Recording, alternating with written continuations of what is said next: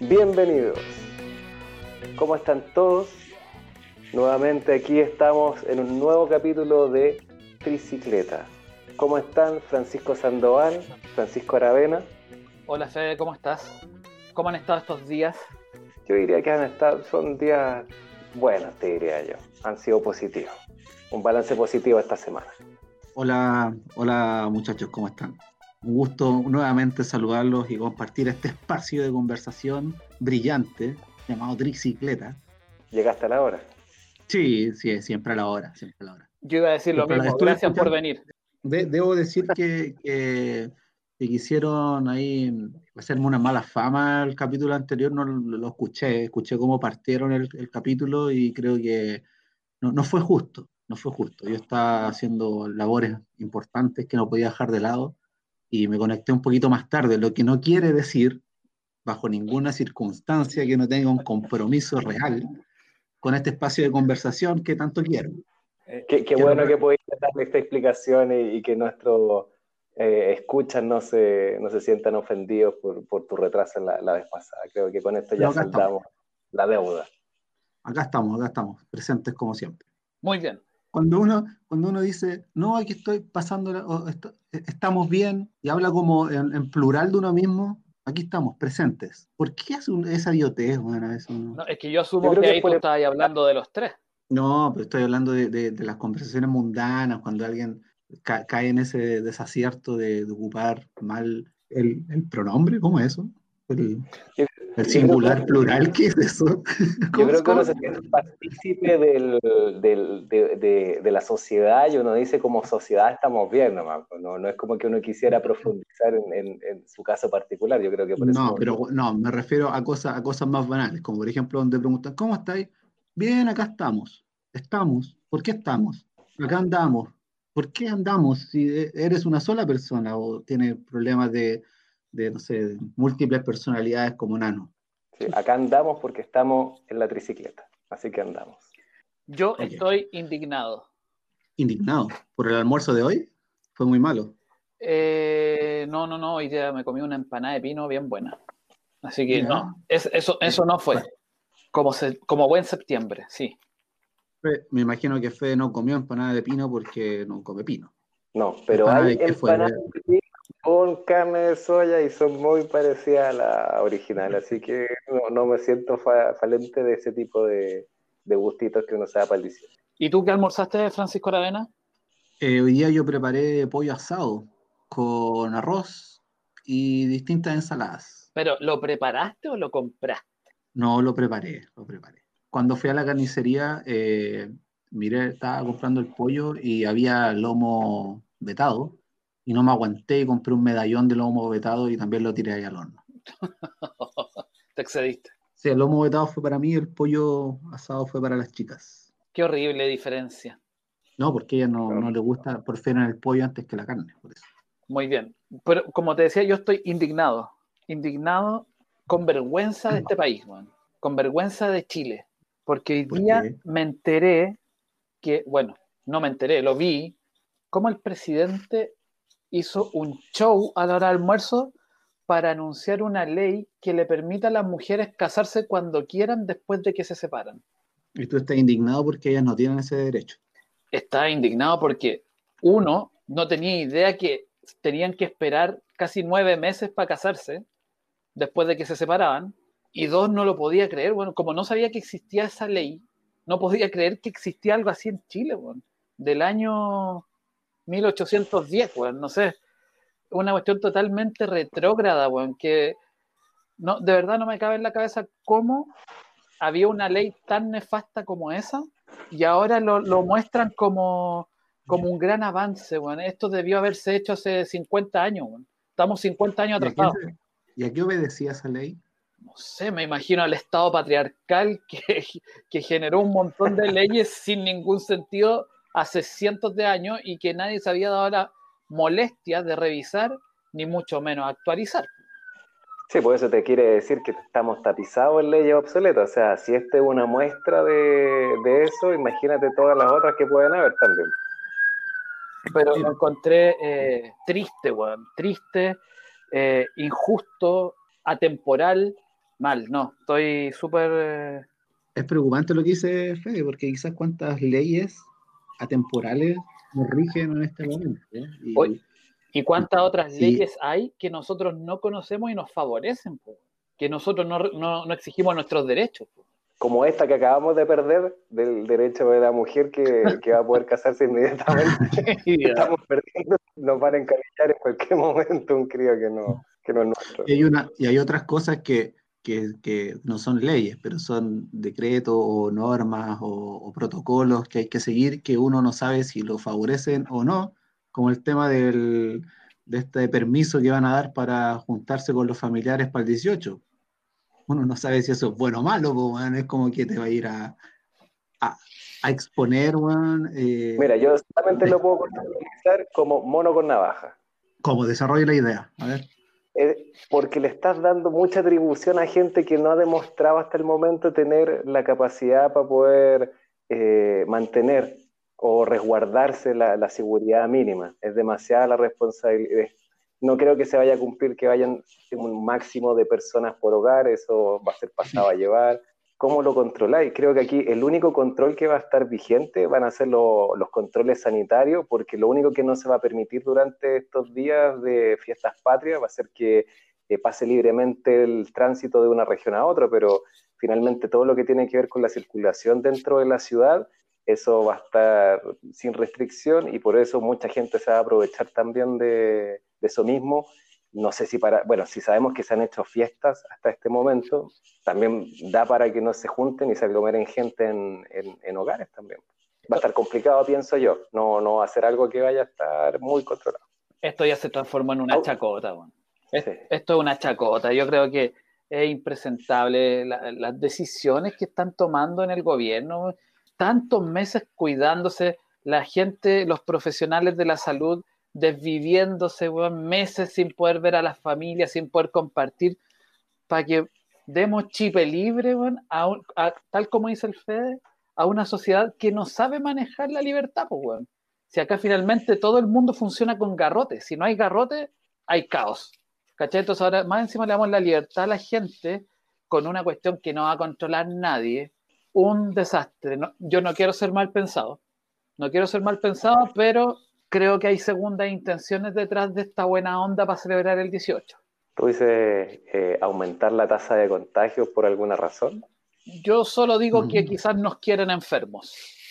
¿Pero por qué razón? Una mano negra, una mano negra y ahí que quiere que la gente... No, no, la, no, no la, dejes boteando, no la, no la dejes boteando, termina, termina la idea. Una mano negra que después en un mes más va a decir, ups, se enfermaron y nosotros dijimos que los enfermos no podían ir a votar. Po. Entonces, qué pena que no pueden ir. Les dijimos que se cuidaran. Esto es culpa de ustedes. Ustedes no hicieron caso. Nosotros queríamos lo mejor. No, paremos, la chacota. El, el doctor París, que se veía tan buena onda, armando una especie de matinal, ya se olvidó de eso. El reporte de, de, de casos diarios ya nadie lo sabe, nadie lo sigue, no aparece en la tele tenemos setenta y tantos muertos diarios y, aquí estamos desconfinados todos, puta, la libertad, ya esta cuestión pasó. No, insisto, tantos meses encerrados para nada es tirar todo al tacho de la basura. Yo no estoy, estoy absolutamente en contra de estas medidas absurdas del 18 de septiembre.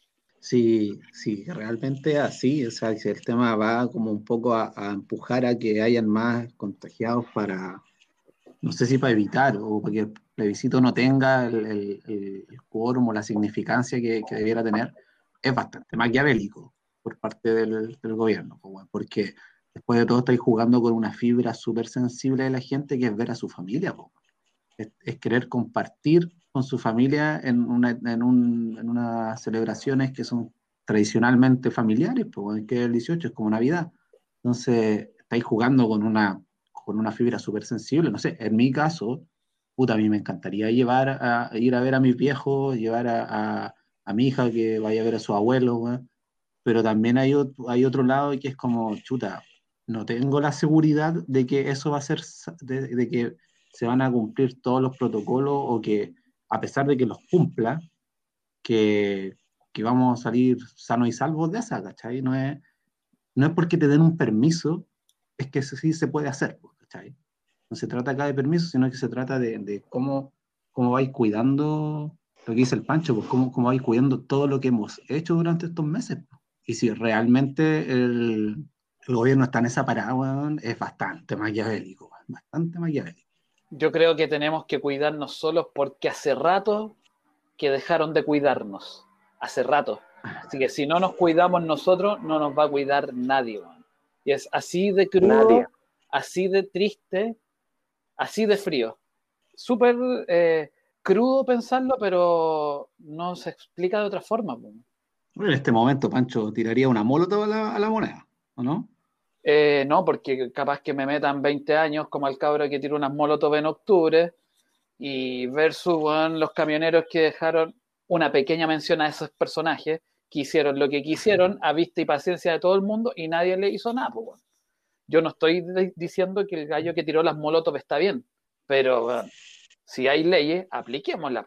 Vi un video, un pobre carabinero en la carretera mirando cómo los otros amenazaban a un camionero que quería pasar sin hacer nada, nada. Y en cambio tú de repente, no sé, en octubre tú salías y como nosotros a lo mejor podías salir a la calle y te agarraba el guanaco y, cooperaste. Entonces ya, estamos, esto es un despelote total. Partiendo por el 18 de septiembre, que más encima es un fin de semana corto, súper piñufla, viernes y sábado porque si hubiese sido, no sé, pues martes y miércoles, ya a lo mejor ahí por el, por el bailoteo uno lo piensa. Pero estamos haciendo todo este show por un viernes mal, muy mal. Está, enojado esta semana o este, en este capítulo. No, y más encima, eh, o sea, no, sé, es como un, no sé si es un consuelo de tonto, ¿ah? Pero por último, si miramos para el lado, estamos o menos mal o igual de mal. Los argentinos tienen 12.000 contagios diarios, no pudieron bajar jamás su, curva, al contrario, la curva todavía va subiendo allá, y los peruanos vieron a la ministra de Salud de Perú que dijo que los asintomáticos no contagiaban, y después cuando dijo que sí contagiaban, dijo que contagiaban solo cuando respiraban. Oye, qué desastre. Oye, otra persona que aquí dice una cosa y después dice otra eh, fue Longueira. No. sé si ustedes vieron que hace unos días estaba con el apruebo y ahora salió con que está con el rechazo. ¿Quién lo entiende? Jaime, Jaime Guzmán lo entiende. Sí, todas, todas las cosas, todas las cosas que, que, dice Longueira son porque se las dijo Jaime Guzmán en sus sueños. Acuérdense que él habla con Jaime Guzmán. No sé, un tipo que habla con Jaime Guzmán probablemente caigan estos desvaríos continuamente. Pero ¿por qué, ¿qué puede ser que lo haga cambiar, por ejemplo, opinión? Porque no, no creo, no estoy apelando a que tal vez sea una persona que por su nivel cognitivo no se acuerde que hace un tiempo la posición completamente distinta. O sea, no. ninguna razón él está haciendo este, este cambio de chaqueta. Yo, creo, yo creo que lo que busca es, hacer, es como la pesca de arrastre, Juan. Yo creo que es como es como tratar de, tirar para todos lados, ¿cachai? Para pasar la, la, malla y traer la mayor cantidad de peces por todos lados, del rechazo, del apruebo, de todo. Aunque va quedando como un payaso finalmente, pero, pero no, yo leí un poco las declaraciones que dijo y eran bastante ambiguas, como que no te quedaba bien claro si realmente está por el rechazo o por el apruebo. Es como muy poco, muy poco comprensible su, su real parada, ¿cachai? Por eso, como que deja, deja, muy, ah, deja muy a la ambigüedad de saber, ah, no, sí, está por el rechazo, no, este loco está por el apruebo.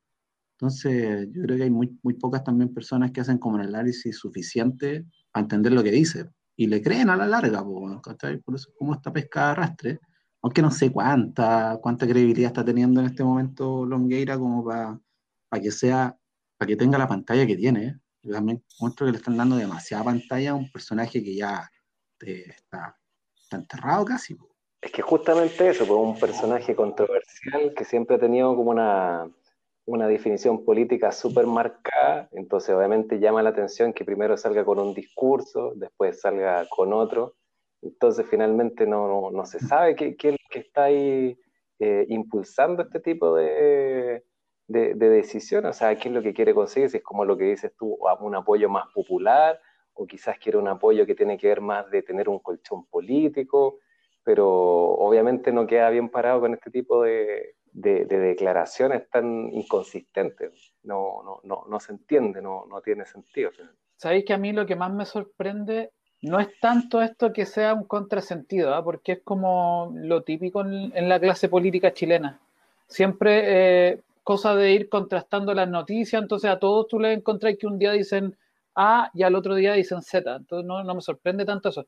A mí lo que me sorprende es que un personaje como Pablo Longueira diga que está por el apruebo, pero además se ofrezca para participar en una posible eh, una asamblea constituyente. La constituyente, sí. Eso me sorprende. Un tipo al que el Ministerio Público le puso en su cara correos enviados cuando él era personero de gobierno con traspasos de dinero a él y a sus familiares por el caso SQM. Eso es lo que a mí me, me deja perplejo. Como un personaje de esa calaña se aparece y dice, yo quiero ayudar a redactar la constitución. Compadre, oye, un poquito de historia, si acá está bien que a lo mejor la, mayoría se olvida, pero hay muchos que no olvidamos en, lo que estuviste metido, ¿cachai? Con ese QM y las platas, cómo se movían y cómo movían influencias políticas. Eso me parece que es preocupante y otra prueba más de la desconexión de la realidad que tienen esta gente. Pues. Sí, hace poco, en una entrevista, la, la Van Rieselberg, la, la... entre paréntesis, la coca, porque así firmaba ella los correos que le mandaba a las pesqueras para redactar la ley de pesca. Pues. Sí, ella misma, la coca, eh, la presidenta de la UDI. Eh, dijo, se tiró una frase en una entrevista, creo que era en Pauta Libre, puede ser. Eh, dijo, no se extrañen que si gana la prueba, la gente que va a estar postulándose para esta, la convención, ¿cómo se llama? La, constituyente, la Asamblea Constituyente. La Asamblea Constituyente sean los mismos que se les acaba la, la, repostulación en el Congreso. Igual es, es preocupante, porque tampoco yo tengo muy claro cómo va a ser la selección o la elección de, de las personas que van a conformar la constituyente. No, no sé si eso va a ser por voto popular, de qué manera va a ser, va a ser un sufragio, no cacho bien cómo se van a postular esa gente, cómo, cómo yo, por ejemplo, si a mí me gustara que, no sé, que el profesor Massa, por ejemplo, fuera parte de esa asamblea, cómo él tiene la posibilidad de postularse, qué hay que hacer. Como que eso está súper poco claro, es, un pan, todavía es una caja negra que, que no se sabe, entonces, y probablemente los que están en el Congreso sí saben ya cómo va a ser. Claro, lo, van, lo tienen bastante hermético porque cuando llegue el momento, quizá ellos van a ser los primeros en postularse en ser, en ser parte de esta asamblea. Entonces, igual es, preocupante. Ahora que no sea así. Ahora te cacháis que esta fuera como una estrategia, bueno, y fueran puros lobos con piel de oveja diciendo ya, yo voto por el apruebo, yo voto por el apruebo, bacán, todos les creemos, confiamos en ellos, se van a la asamblea constituyente y hacen una constitución peor que la que tenemos. Y ahí aparece la verdadera cara, así como ingenuos. Nunca, nunca debieron confiar en mí. Claro, por eso quizá una de las alternativas de la Asamblea Constituyente es que se optara por el camino de generar una que sea mixta, o sea, una que sea más por elección mitad y mitad, que venga de, del, del, lado político y otro que sea escogido también por los mismos votantes. Ahí yo creo que se podría lograr un poco más de equilibrio o que tal vez que los intereses muy particulares que están acostumbrados a manejar los políticos, que están vinculados con los círculos de poder, eh, sigan prolongándolo en una nueva constitución, porque finalmente yo creo que es la oportunidad de poder generar una constitución que no le otorgue tanto poder a los que actualmente tienen poder. Mira, ahí yo te digo, si nosotros tuviéramos una clase política medianamente decente, yo te digo, dedo para arriba con la convención mixta. Pero como tenemos personajes tan nefastos, no les daría pero ni un centímetro de opinión en la nueva mm. constitución y esta cuestión debería ser una asamblea constituyente, pero también con gente que sea, que sea más que preparada. pero ¿sabéis qué? Lo, que a mí me gustaría es que sea gente no solo política, ¿cachai? Porque para que nuestra cancha también abarque otros temas que son fundamentales para la sociedad, ¿cachai? Si esto no es solo hacer leyes y política, ¿cachai? Tiene que haber gente con mirada en las ciencias, tiene que haber gente con mirada en, las artes, ¿cachai? Eso me gustaría a mí, pero hoy por hoy a los políticos cero espacio. A ver, tírense un nombrecito.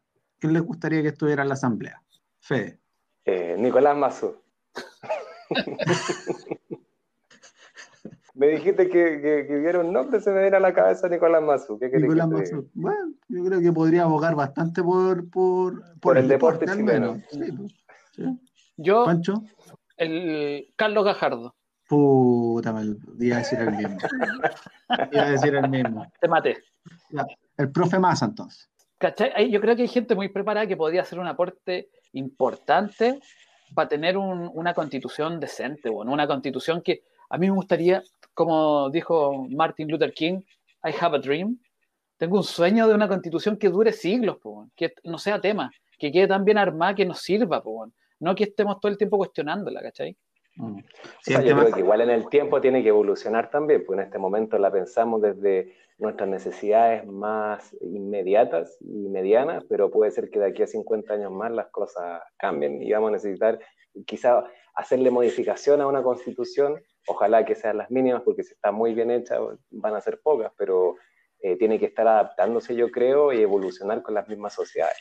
Lo mismo que, con el tema que, que, partimos, que las mujeres no tenían derecho a casarse y tenían que esperar hasta nueve meses. E, en ese momento quizá era lógico pensarlo así, pero en, este momento sabemos de que eh, eh, es un descriterio. Entonces yo creo que va avanzando también con la misma sociedad, entonces no, no debería ser estática. Eh, claro, hay un, hay un, hay un, hay, hay como, creo que en algún momento leí por ahí que había como un, no sé si llamarlo estadístico, no, pero había como cada 30 años más o menos es como donde las constituciones empiezan a ser cuestionadas, de donde empiezan a ser ya... Eh, sí, pegarle una revisadita, una regalía, o si van quedando cosas ahí obsoletas. Donde amerita hacer una revisión y ver qué, qué tan anti, qué, qué, tan, qué tan obsoleta está en cuanto a cómo ha avanzado la sociedad que actualmente, por ejemplo, tienes eh, o carecemos de muchas leyes que tienen que ver con Internet y cuál es el, eh, cómo se maneja la información en Internet. Y eso lo estamos viendo desde el punto de vista como la tecnología está funcionando eh, masivamente. Pero dada la misma rapidez con que evoluciona la tecnología, imagínate cómo va a ser el Internet de aquí a 20 o 30 años más. O sea, vamos a tener que revisar qué fue lo que se inscribió constitucionalmente o las leyes que se fijaron hoy en día para ver si aplican en un, en un futuro realmente. Yo creo que en ese sentido, más que la constitución, la constitución tiene que decir el marco donde tenemos que jugar, ¿cachai? Y, y, para eso después vienen las leyes que tenemos que ir modificando según vaya evolucionando la sociedad también, ¿cachai? Pero hay ejemplos, no sé, con toda la salvedad y todas las cosas que vemos, pero la constitución de Estados Unidos de 1787, ¿cachai? A eso, a eso me refería cuando decía que quería un documento que estuviera tan bien pensado que no fuera tema, ¿cachai? Sino que lo que tenemos que ir discutiendo y evolucionando constantemente sean las leyes. Hoy hay personas que, que se han ido a la cárcel por robarse una gallina.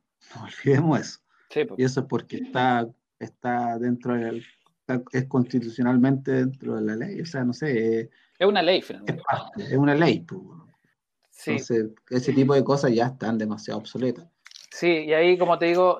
¿Quién, nos ha robado una gallina? ¿Ah? ¿Quién nos ha robado una gallina? ¿Quién, nos, ha matado una, ¿Quién ha matado una gallina alguna vez en la vida? bueno, pero por eso te Yo nunca, la, yo nunca le he apretado el cogote a una gallina. bueno, pero por eso te decía a mí lo que me preocupa, en lo que estábamos hablando en el caso Longueira, es las volteretas, eh, de que todos conocemos una historia y de repente ahora aparecemos del otro lado de la moneda como si nada, eh, no les creo. Como el mismo caso de ustedes saben quién, Joaquín Lavín. Yo no le compro esa parada de tan buena onda de que ahora sí vamos por el apruebo. Para mí solamente es la oportunidad que él tiene para lavar su imagen de todo su pasado pinochetista y poder mirar adelante con la, con la historia un poco más limpia, pero no sé. Ahí, bueno, y ahí ahora, eh, así, con esas volteretas, hoy día está de candidato y estamos bien Oye, sí, pues, el mismo. Pero a pesar de eso. Espera, la, el mismo que se, se, decretó en algún momento eh, aliancista bacheletista, ¿se acuerdan? El mismo que ahora se está diciendo socialdemócrata y el mismo que ahora está empezando a irse a pique, ¿o no? Claro. De hecho, lo, que dice la, la, encuesta es que tuvieron un, un, crecimiento en el último tiempo, pero claro, se le salió Jade a, la pelea. De hecho, Jadwe representa un 16% de, de aprobación como un futuro candidato de presidente y Joaquín Lavín con un 15%. O sea, crecieron respecto a Julio, pero lo que hizo Jadwe fue crecer en cuatro puntos y lo que hizo Joaquín Lavín es solo dos. Entonces, mm, eh, de todas formas se, quiere, se ve ahí que hay una pelea que podría generarse más adelante. Un poco más abajo está Evelyn Matei con eh, la mitad, está solamente con 8%, pero desplazó a José Antonio Cas, por ejemplo, que tenía un 7% y Beatriz Sánchez con un 5%. Así que, al menos actualmente, los tres nombres que suenan son los de Lavín, Jadwe y los de Evelyn Matei. Y Marco Enríquez, Marco Enríquez, ¿dónde está Marco Enríquez? ¿O Minami? ¿Meo? No se ha pronunciado esta vez. No sabemos si va a resucitar y va a salir de las tinieblas y quizás se siente con una nueva energía de poder salir, pero no, es un clásico, no puede, no, puede haber no, puede haber elección presidencial, la, la, elección presidencial no es válida si es que no está Meo en la lista. Sí. ¿Sabéis lo que a mí me llama la atención de todo caso de estas preferencias que ha tenido la gente? Eh, que los tres candidatos que suman más, eh, eh, ¿cómo es que se llama?, predilección, son alcaldes. Entonces yo digo, ¿por qué la gente se está concentrando en darle la prioridad o ver en un futuro que podría ser este mismo esta misma gestión municipal, transformarla en una buena gestión en lo ejecutivo gubernamental. no sé, me llama la atención. Yo creo que, yo creo que ahí un poco la respuesta no está en que la gente se, yo creo que la gente no se fija en la gestión municipal, no, no reparan eso. Yo creo que la figura de los alcaldes últimamente, sobre todo en el tema de la pandemia, ha sido la figura que ha más controversial contra el gobierno que ha respondido y que ha alzado la voz al gobierno y decirle, ¿sabéis qué? No estamos de acuerdo con esto, nosotros opinamos esto mismo. Entonces ha sido súper contrario al gobierno. Yo creo que cualquier figura política que sea contraria al gobierno en este momento va a tener réditos políticos en la ciudadanía. A mí, me, a mí me da la sensación de que tiene que ir un poco desde el punto de vista de que eh, para la gente es mucho más tangible ver la gestión de un alcalde que, eh, y tiene más impacto en lo inmediato que lo que puede hacer como gestión eh, el gobierno. Yo creo que como ellos están mirando día a día o, lo pueden evidenciar en lo que está pasando en sus calles, por ejemplo, no sé, en un periodo de, administrativo de un alcalde, las calles estaban más sucias y actualmente están más limpias. O, por ejemplo, lo que pasó en el, en el caso de Jade, en, la, en las farmacias eh, que son, ¿cómo se llama? populares. Eh, yo creo que ese tipo de, de estrategias eh, que son un poco más tangibles para la gente y que le solucionan problemas más inmediatos, son lo que les ayuda a decir, ¿sabes? Que si esta persona concretó algún plan y sigue con una línea actualmente, va a poder eh, traspolar toda esta, esta, gestión a algo un poco más arriba administrativo como una presidencia. Me, imagino que va por ahí. Yo creo que eh, en línea con lo que dicen ustedes también, yo creo que la gente eleva a los alcaldes porque especialmente en esta pandemia los alcaldes han sido la figura que tiene la sensibilidad de la gente. Están ahí, están, están conectados con el pueblo, se hacen cargo de la desconexión que tiene el gobierno. Por eso yo creo que lo han levantado ahora como candidatos presidenciales. Pero yo les quiero dejar solo una pregunta a ustedes y que desarrollen. Primero Francisco, después Federico. Eh, esto, esto, es una prueba, ¿ok? presidente comunista Yo creo que, yo creo que una de las cosas que, que menos peso tiene en este momento son los partidos políticos. Yo creo que no está la sensación a lo mejor de que, el, claro, el presidente comunista se va a repetir y todo el tema, pero yo creo que ya el partido no, no pesa tanto y pesa un poco más, el, pesa mucho más el nombre. Yo creo que Jaue podría llenar de, de, de, de, palomas y de panfletos todo Santiago solo con su nombre sin poner el símbolo del Partido Comunista y tendría el mismo porcentaje de, aprobación. No creo que sea un, un, factor que influya en este momento, pero sí creo que es un arma que pueden ocupar los, de, los del partido de derecha. Ahí en empezar a anidar un poco ese, ese miedo o ese temor en la gente, decir, oh, no podemos tener un, un, presidente comunista porque vamos a repetir todos los fantasmas que se repitieron con Allende. Yo creo que eso es un poco el, talón, quizá el talón de Aquiles que tiene, pero de cara a si la gente tiene, no sé, vota o no vota por un comunista, yo creo que aquí lo más relevante es vota o no vota por Jado, más por el nombre más que por el partido. Federico. yo creo que aquí eh, está en juego también un factor generacional importante. Yo creo que esta visión de eh, izquierda-derecha, comunista o no comunista, eh, es más una visión de las generaciones que son un poco mayores, puede ser. Yo te diría que tal vez los que están votando de los años 90 hacia atrás, pero yo te diría que en la generación que ya está un poco más madura de los años del siglo XXI en adelante, yo creo que la, visión tan eh, blanco y negro no es tan así. Yo creo que hay un poco más de investigar cuál es el background de las personas, porque sabemos de que cada uno de los partidos o cada una de las tendencias tiene sus propias yayitas, ninguno son totalmente buenos o totalmente malos. Entonces, finalmente tienes que confiar en la gestión de la misma persona, cómo ha sido su, cómo se ha desenvuelto en, en, el mundo político. Entonces yo creo que finalmente lo que va a primar para una generación más joven va a ser las personas pero las personas de una generación más antigua eh, lo van a ver más blanco y negro. Entonces yo creo que ahí va a estar la, la, la, división más que nada, las mismas personas y su generación. ¿Y tú, Pancho, presidente comunista? Yo creo que se va a usar mucho ese concepto para atacarlo, eso sí. Mm. Lo que me pasa es que no podemos vivir en un país tan polarizado, ¿cachai? Porque tú de repente te ah, pasa, generalmente que tú decís, quiero salud y educación digna comunista. Quiero em, que haya mayor igualdad entre el hombre y la mujer, comunista. Oh, no más AFP, comunista. ¿Hasta cuándo? Eso a mí me cansa, ¿cachai? Porque yo no me siento para nada cercano al Partido Comunista, pero sí quiero vivir en un país mejor, pues, Si eso no, no, tiene nada que ver con ser de izquierda a derecha, ¿cachai? Entonces, pues, siento que desde ese punto de vista, la, si es que Jadwe efectivamente es un candidato, va a ser muy atacado por el hecho de ser comunista y como decís tú, Pancho, se van a revivir a lo mejor fantasmas del, del, gobierno Allende con la unidad popular y todo lo que sabemos que pasó después. Entonces, eh, yo creo que si Jadwe tiene la inteligencia de desmarcarse de eso, que creo que puede tener habilidades para hacerlo, no me parece que sea un, un, un candidato tan malo si finalmente los miedos o los fantasmas comunistas no sé si se puedan aplicar tanto. ¿Cachai? Si el, si el mm. tipo finalmente llega a la moneda, no va a ser, él no va, no hace las leyes, él no va a cambiar un país de, del blanco al negro, ¿cachai?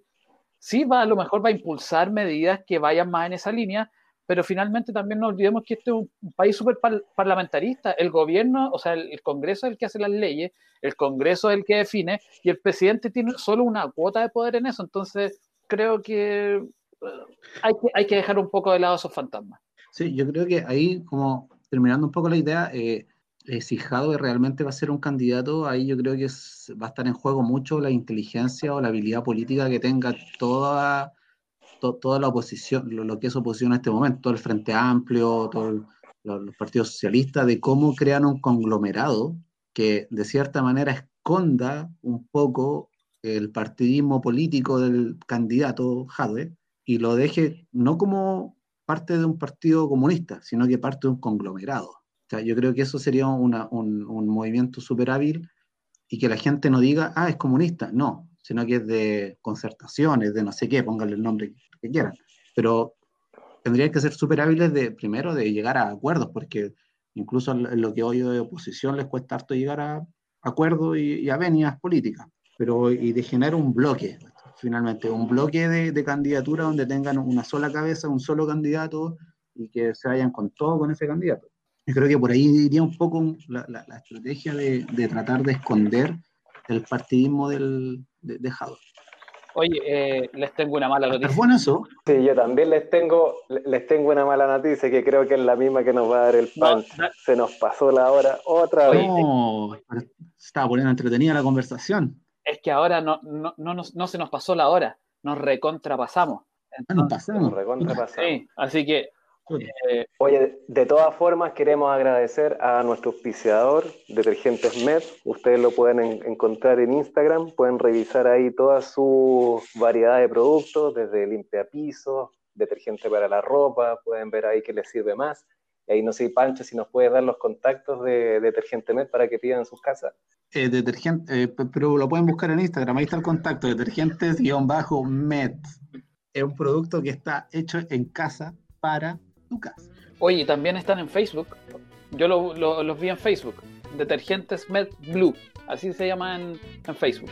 Así es. Así que, oye, muchas gracias a todos nuevamente por escucharnos, por la paciencia de hoy que nos pasamos de largo, de largo, de largo, así como la tricicleta pasó, agarró vuelo y se fue lejos. Así que muchas gracias a todos. Estuvo con, estuvo con mucho análisis este, este capítulo, parece. Fue más político. Fue más político, sí. Fue más político. Sí. Así que para la próxima vamos a tratar de ajustarnos. Así que muchas gracias a todos y nos vemos en el próximo capítulo. Eso. Chao.